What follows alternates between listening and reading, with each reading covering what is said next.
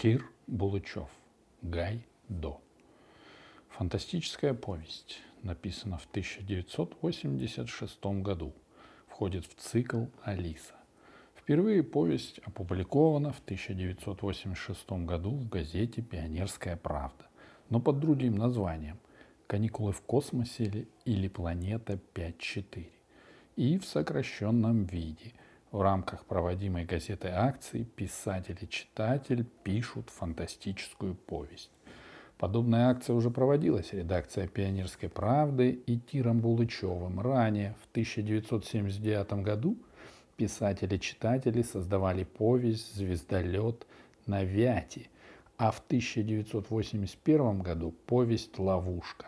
С 1988 года Гайдо всегда публикуется полной авторской версии. Повесть была переведена на три языка и вышла в трех странах мира –